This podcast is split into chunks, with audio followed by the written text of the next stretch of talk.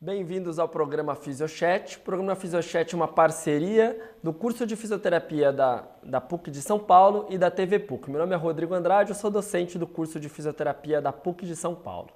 Hoje nós estamos aqui com o nosso colega aqui do curso de fisioterapia, o professor doutor Fábio Renovato. Ele é mestre e doutor pela USP, ele é docente e o nosso coordenador do curso de fisioterapia da PUC de São Paulo. Ele é docente e orientador de programas de mestrado aqui na pós-graduação em gerontologia, também da PUC de São Paulo. É, tem vasta experiência nos problemas de coluna, né, terapia manual. E ele é revisor é, científico da revista de Fisioterapia e Medicina. Fábio, seja bem-vindo aqui ao nosso programa Fisiochat. É, vamos falar hoje sobre o nosso tema é muito interessante. Acho que todo mundo que está em casa é, sofre ou alguma vez na vida vai sofrer desse problema chamado dor lombar ou dor nas costas. Fábio, queria, a gente queria abordar hoje um pouco da fisioterapia na, na dor lombar. Como que você que pesquisa nessa área, atua como fisioterapeuta nessa área, é, orienta trabalhos, como você vê a fisioterapia no Brasil aplicando aí aplicada a dor lombar. Tudo bem, Rodrigão?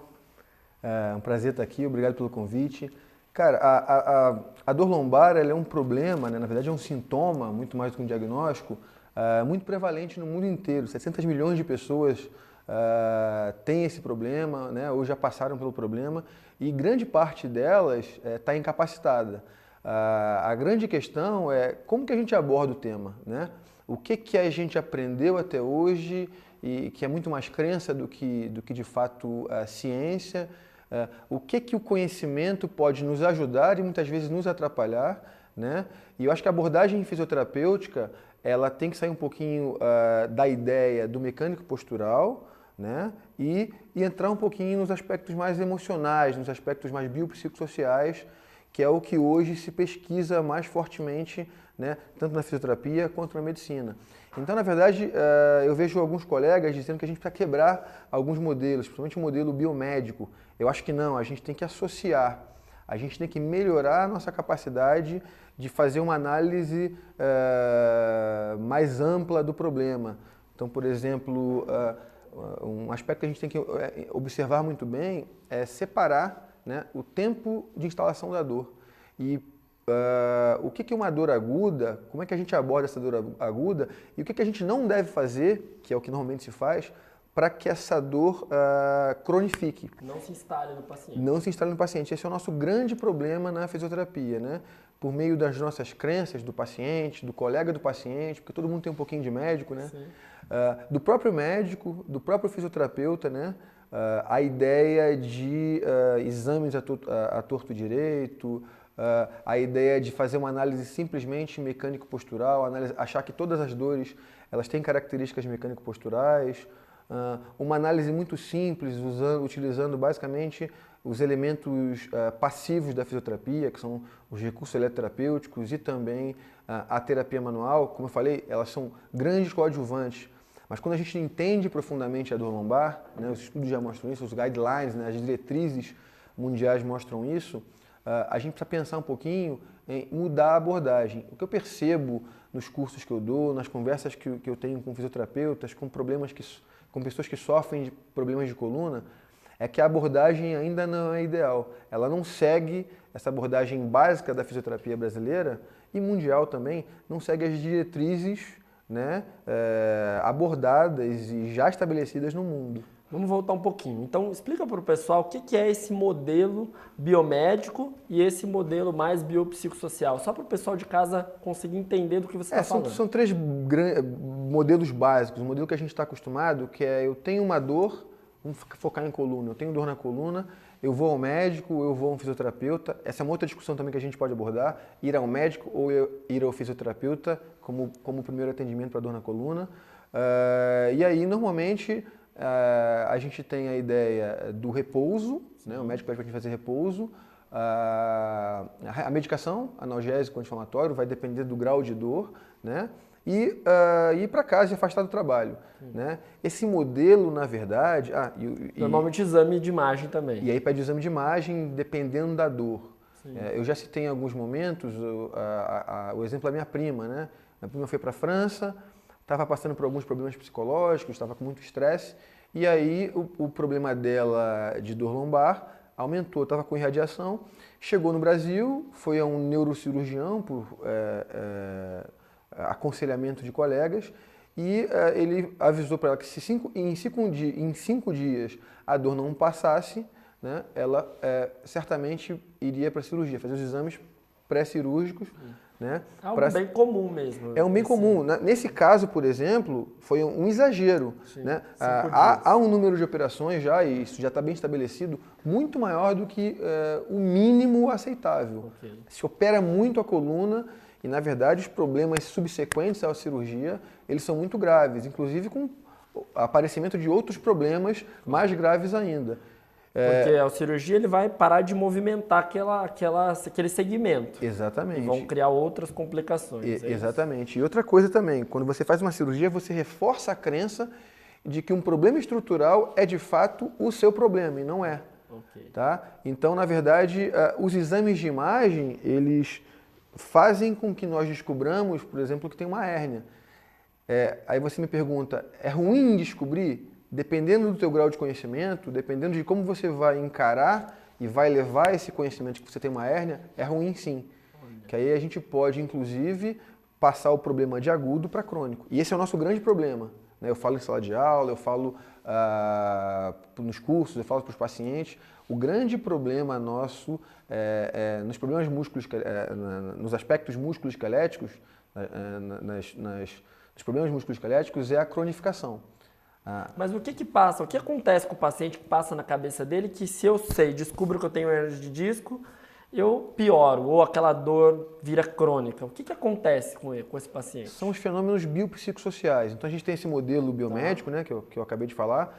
Nós temos também um modelo uh, mecânico-postural, que é um modelo que o fisioterapeuta usa. Sim. Então eu tenho um problema uh, de degeneração ou genético, algum outro tipo de problema é, de estrutura, coluna mais reta. Do, do, é, e aí eu trato isso. Eu vou na, é, basicamente na postura, trabalho com técnicas de manipulação, é, utilizando a falsa crença de que eu vou colocar minha coluna no lugar. Sim. Isso não existe. Tá? Isso é um, é. um, mito aí que a gente ouve bastante. Isso é um né? mito. Os exames... Fui num especialista X, num, num médico, num quiropata, Prata, Principalmente os terapeutas que manipulam a coluna, Isso. os osteopatas, os quiropatas, né? Sim. Eles acreditam muito que a gente vai colocar a coluna no lugar. Isso não existe. Os exames já aí vários trabalhos mostrando então, que lá. a coluna está lá certinha. Desvendando já um mito aí da coluna. É, já é um mito, Não, né? A coluna, o que, que acontece então? A pessoa lá faz aquela manipulação, estrala a coluna e aí o que, que é? Isso na verdade normalmente você relaxa a coluna, você tem é, vários mecanismos neurofisiológicos que, que explicam o alívio da dor. Mas colocar a coluna no lugar com uma manipulação, não. Tem até um vídeo passando aí sobre quiropraxia, exatamente mostrando isso, né? O, o, o, terapeuta ele vai, inverte a coluna, entorta, inclina a coluna e fala que a manipulação coloca a coluna no lugar. Tá. Né? Mais os vídeos de manipulação, né? manipulação é o crack que o terapeuta faz, que na verdade são muito relaxantes, mas não tem esse poder de colocar a coluna no lugar. Mas vamos lá, deixar bem claro, isso é, tem que ser feito por um especialista, um fisioterapeuta especializado em terapia manual, um osteopata, um quiropata, um quiropata. mas não pode ser feito pelo amigo, pelo massagista, por alguém que não tenha um conhecimento prévio, certo? Exatamente, isso é uma das grandes bases né, da fisioterapia, né? para que você tenha um bom tratamento, é você ter o conhecimento da prática baseada em evidências, é, ter a expertise, então conhecer a técnica que você está fazendo, ter trabalhado bastante, ter feito cursos, ter feito aprimoramentos, é, e a melhor técnica que o paciente se adapta. Então, se você tem duas técnicas boas, que têm o mesmo resultado, você vai perguntar para o paciente qual, qual que ele prefere. Então, esse é o ideal, esse tripé é interessante, né? A prática baseada em evidências, a ciência associada a, a um know-how do terapeuta, a expertise dele, a habilidade que ele tem de, de, de fazer alguma manobra, e, uh, e a escolha do, do paciente tá? Usando isso. Mas voltando a qual pergunta voltando você fez? lá, então agora a gente está falando dos três modelos. A gente falou do modelo é, biomédico, biomédico, do mecânico, postural, postural, e agora faltou e agora o biopsicossocial. O biopsicossocial, o biopsicossocial ele basicamente trabalha a mente do paciente, né? Então vai desde uh, hipervigilância, o paciente hipervigia o problema dele, ele aumenta a rigidez, ele acredita que aquela hérnia de fato seja o problema e não é. É aquele paciente que fala assim, ó, eu não posso abaixar para pegar um copo no chão porque dói minhas costas. Exatamente. Tá. Para isso a gente tem alguns questionários, e um deles, o, o, o, que a gente utiliza, então, inclusive eu utilizo muito esses, esses questionários para os meus trabalhos com os meus alunos de iniciação, de TCC, o de mestrado, né? É, que agora a gente está utilizando bastante esse questionário. Inclusive, eu sugiro que os terapeutas, que os clínicos utilizem esse questionário na clínica. Como que ele chama? Que chama questionário tampa né, de cinesiofobia, que é o medo do movimento. Ele indica mais ou menos como é que está o seu medo de realizar aquela atividade. Então, quanto maior a pontuação desse questionário, mais cinesiofobia, mais cinesiofobia você tem. Ah, então, começa ali com hipervigilância, começa com catastrofismo. Né? É, normalmente, quando o paciente descobre que tem uma hérnia. Mas ele não vai virar para você e falar assim, mas dói. Ele, ele vai te falar isso? Exatamente. Ah, o grande problema é o seguinte, é, grande parte, quase a totalidade das nossas colunas, as nossas aqui, de todo mundo aqui, uh, ela tem problema. Tá. E na maioria é sintomática. Assim como tem outras colunas que têm protrusões bem pequenininhas que o paciente às vezes está né, tá incapacitado. Uhum. Então não há uma relação direta entre deformidades, degeneração, problemas no exame de imagem uh, e incapacidade e dor, né, que são os, as variáveis que a gente mais observa é, na, nos estudos, né, na, na, prática clínica. Então a gente tem que observar bastante isso, que são a, a, a dor e a incapacidade. Então sugiro que a, a nova geração de fisioterapeutas utilize também, né, principalmente se você percebe que esse paciente é poliqueixoso, reclama de tudo, uh, não gosta de exercício. É, é, esse paciente ele tem uma tendência a acreditar no negativo. Ótimo. Ele tem tendência, outra, outro aspecto também que a gente precisa observar é se esse paciente ele, ele é ansioso, é, se ele é depressivo, se ele dorme mal. E hoje todo mundo é ansioso, Grande parte das pessoas tem mal, isso, né? dorme Grande mal. Parte. E a falta de conhecimento também, inclusive dos profissionais de saúde, não só do médico, do fisioterapeuta, mas dos profissionais de saúde, eles aumentam essas crenças infundadas. Né? E, e aí a verdadeira hérnia de disco é, é aquela hérnia com uma sintomatologia é, neurológica. Tá. Irradiação, Porque aí você sabe que provavelmente né, é, esse problema ele começa lá.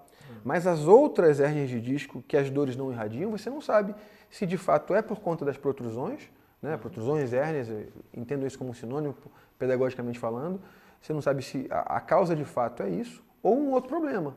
Né? Então, é por isso que as dores são inespecíficas. Mesmo a gente tendo um probleminha, mesmo no exame de imagem saindo que tem uma hérnia, por isso que a gente fala que essas dores são inespecíficas. Okay. Porque você não sabe se de fato uh, a dor vem dali. Tanto que grande parte das, das pessoas tem problemas na, que tem problemas na coluna do ponto de vista imaginológico, uh, não se confirma uh, nos sinais e sintomas. Então, não tem relação. O que ela vê no exame não, não tem relação com, com o seu exame físico. Quase é nunca, quase nunca, cara. Então, assim. Uh, então, por que, que se faz tanto exame de imagem?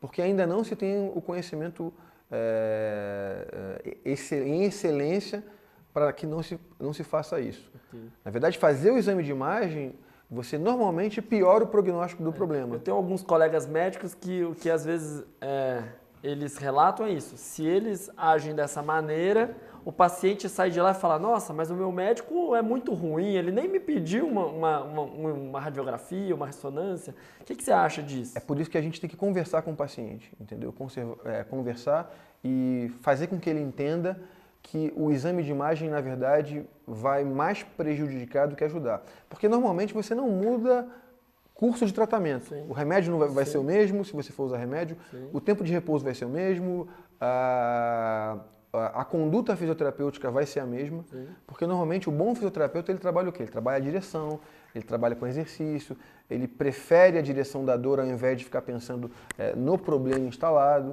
Então, na verdade, fazer exame de imagem quando você desconfia de uma bandeira vermelha, de um problema muito grave. Então o paciente caiu, você desconfia de uma fratura? Aí sim, né? Não é bom ficar o paciente ficar com uma fratura. Claro. O paciente já teve um câncer, pode ter dado metástase, não, não, ou, tem, a, a, a, ou ele tem, por exemplo, histórico familiar de câncer. O paciente tem, por exemplo, uma síndrome da caldequina. Né? São problemas, mas assim, isso acontece em 1% claro. dos pacientes que têm dor lombar. Entendeu? Então, assim, não se justifica você pedir exame. Isso né? é oneroso para o Estado também, né? É se a gente parar para pensar no custo efetivo do, do tratamento, isso vai ficando mais caro o tratamento. Exatamente. Si, é né? por isso que é preciso que a gente forme bons fisioterapeutas que consigam fazer essa análise. Claro. Tá? Uma análise longe das crenças, uma, uma, análise baseada em estudos científicos. Então, aqui na PUC, eu acho que grande parte das faculdades a gente é, bate bastante nessa tecla, a gente é até chato, né? De insistir para que o aluno leia artigo o tempo todo, claro. aprenda a interpretar, aprenda a criticar, para que lá no final, mesmo que ele não queira uma carreira acadêmica, ele tome a decisão clínica baseada nesse, nesse tripé claro, que eu acabei claro. de citar. Fábio, aproveitando aí a nossa audiência do pessoal de casa que tem nos é, nos acompanhado nas redes sociais, nós temos uma pergunta lá do pessoal de casa para você. Olá, meu nome é Vanessa, eu tenho 24 anos, sou secretária e moro em Ubatuba. Eu gostaria de saber o que se deve fazer para evitar a dor lombar. A melhor coisa que eu falo é vai para academia.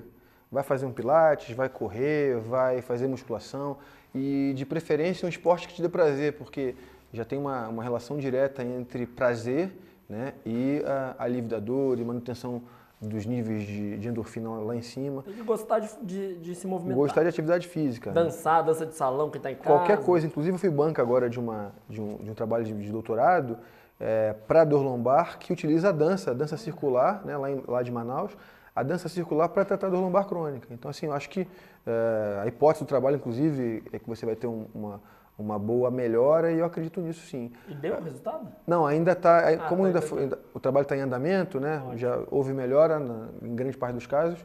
Mas é isso, então não tem nenhuma especificidade, salvo uma ou outra, né? Que a gente precisa usar técnicas mais específicas, mas no geral, uh, o ideal é praticar atividades que você sinta prazer, né? Atividade física, o sedentarismo ele é um potencial aumenta o, o risco de, de, desenvolver dor lombar, a obesidade, o cigarro, uh, o pouco sono, o estresse, isso tudo que a gente vive aqui numa cidade grande, aqui em São Paulo, no Rio. Né? Uh, outra coisa que, que, que, vale a pena salientar também é que pessoas que acreditam que o, o correr aumenta o problema. Como... É, porque quem tem dor nas costas fala, eu não posso correr Muitas vezes o médico, o fisioterapeuta falou que a pessoa não pode correr. Exatamente. Inclusive o professor Rodrigo aqui é um exímio corredor, né? Corre em Campinas todo, toda semana aí com os amigos. Mas a ideia central é essa, é que você, ah, quando corre, esse trabalho agora mostrou, que você melhora a qualidade do disco, entendeu? Então, correr, na verdade, ao contrário do que se do que se pensava ao invés de você destruir, degenerar, aumentar o processo degenerativo. Porque as pessoas pensavam no impacto, né? Pensavam no impacto. O impacto, aparentemente, é, ele é bom para o disco, porque você aumenta a possibilidade pela difusão, pelas características do disco, né, de nutrir mais e você melhorar as qualidades, as características do disco. Isso é muito interessante. Você retarda um pouquinho a, a, a, degeneração. Isso não quer dizer que se aumentar a degeneração vai aumentar a dor, porque claro. como eu já falei, não há uma relação direta entre problemas estruturais, porque a gente tem que quebrar um pouquinho aquela ideia é, do mecânico postural né, e ir um pouquinho além. Né? Não é uma relação direta desses problemas estruturais com a dor. Acho que aproveitando o seu gancho, a gente tem mais uma pergunta do, do pessoal de casa lá, que está nos prestigiando. Oi, eu sou o Wallace, eu tenho 23 anos, sou estudante de fisioterapia. Gostaria de saber como prevenir dor lombar e como melhorar a nossa postura enquanto a gente está sentado. E um paciente que possui dor lombar, ele deve fazer algum tipo de exercício físico para melhorar essa, essa dor que ele sente ou deve apenas fazer o acompanhamento fisioterapêutico? E aí, eu preciso ficar sentado, porque isso da prevenção você já falou, preciso ficar sentado no computador trabalhando reto, alinhado? Como que é isso? Aí? Não, a sugestão, que também foi uma pergunta de prevenção, a sugestão é mantenha-se ativo, né? Mantenha-se ativo e vigie o mínimo possível a sua coluna. A não ser que você tenha um episódio doloroso, né, que você tenha que evitar naquele momento, mas só naquele momento, você tem, você, eh, o bom fisioterapeuta ele tem que incentivar o paciente a ir naquela direção da dor. Né, quando a dor for diminuindo, com o tratamento, com a, a, a volta paulatina às atividades regulares que te deem prazer e que sejam de fácil execução e que não aumentem a dor também. Né? É, conforme você vai adquirindo essas características, uh, já é o melhor tratamento. Acho que ele perguntou também. Sentar certo e. Isso, é, e, isso inclusive, aumenta ou estimula a hipervigilância. Eu tenho que sentar certo, eu não posso flexionar minha coluna. Não. Como eu disse, salvo no momento em que a dor esteja aguda, que esteja te incapacitando, você evita um pouquinho, né? Você tem que evitar a direção da dor, o direcionamento da dor. Mas fora isso, é incentivado que você é, é, se exercite na direção daquela dor. Nem aquela pessoa que fala assim, oh, nossa, mas eu sentei tudo torto lá, assistindo uma televisão e tal, e a hora que eu fui levantar eu senti dor. Pode acontecer por conta de uma compressãozinha aqui, outra ali, mas normalmente isso não cronifica Passa. o problema. Passa. Se está numa fase aguda e a dor aumenta, você muda de postura. Claro. Né? Naturalmente você vai mudando de postura. A gente não consegue ficar sentado aqui nós mesmos isso, o tempo isso. todo. Isso, né? mas assim, sem grandes problemas. O teu corpo vai te avisando naquele momento, sem grandes grilos, entendeu? E sem acreditar em crenças populares, que infelizmente alguns profissionais de saúde ajudam a difundir também. Tá? Outro aspecto que ajuda também a difundir essas crenças que são ruins para o nosso paciente são alguns programas de televisão. Né? Alguns programas de televisão eles aumentam essa crença de que a gente tem que sentar de um jeito, tem que pegar peso de outro, tem que fazer exame de imagem, né? procure um médico assim que começar a doer. Não, evite ao máximo o profissional de saúde e mantenha-se sempre em atividade física. A musculação é uma excelente, é uma excelente atividade física, ah, a natação, qualquer atividade física que seja uh, em que você gaste energia, obviamente você gasta energia, e que seja prazerosa para você.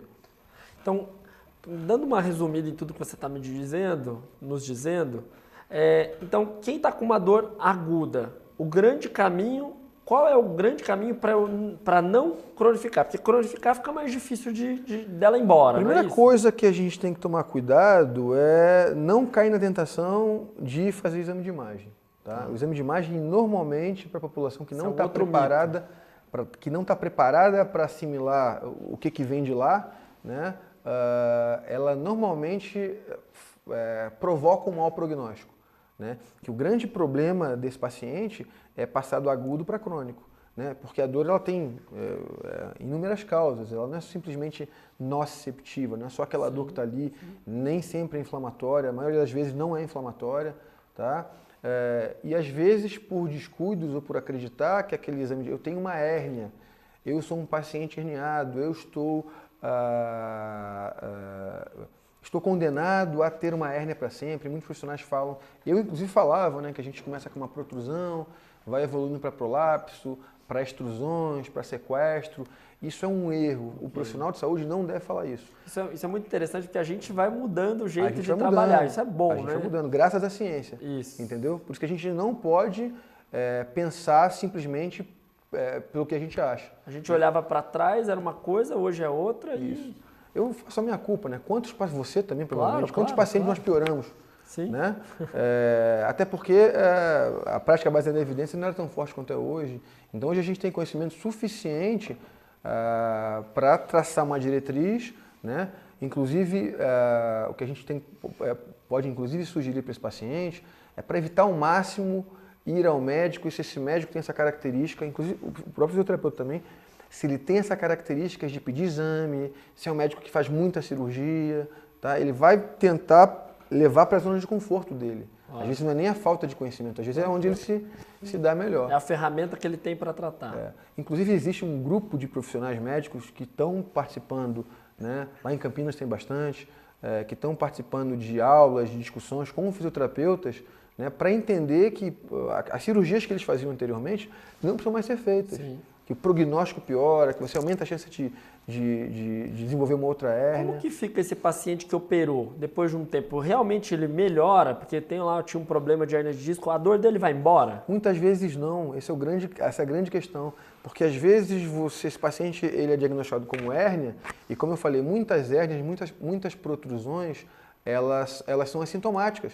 Então às vezes você, por ter dor, por ter problema, né? E, e, e, às vezes a dor não é naquela, naquele local, você vai, faz a cirurgia e o paciente volta dali a pouco a sentir as mesmas dores. Até porque ele não, se, não volta a se movimentar, não faz um trabalho, ele às não muda os hábitos, né? Não muda os hábitos, entendeu? Então, Todo mundo quer um, uma pílula mágica para passar dor e não, não... Todo mundo quer terapia passiva, todo claro. mundo quer deitar, receber massagem, receber terapia manual, Sim. que eu não estou dizendo que não, so, não, sejam boas, são bons claro, coadjuvantes. Claro, para fase aguda é o que se tem de melhor, Tá? Inclusive você pode usar remédio também, Mas o ideal é dar menos valor para que as dores na coluna têm, né? principalmente as dores que não são incapacitantes, fazer um tratamento específico. Acho que os profissionais é, é, de saúde precisam se capacitar mais.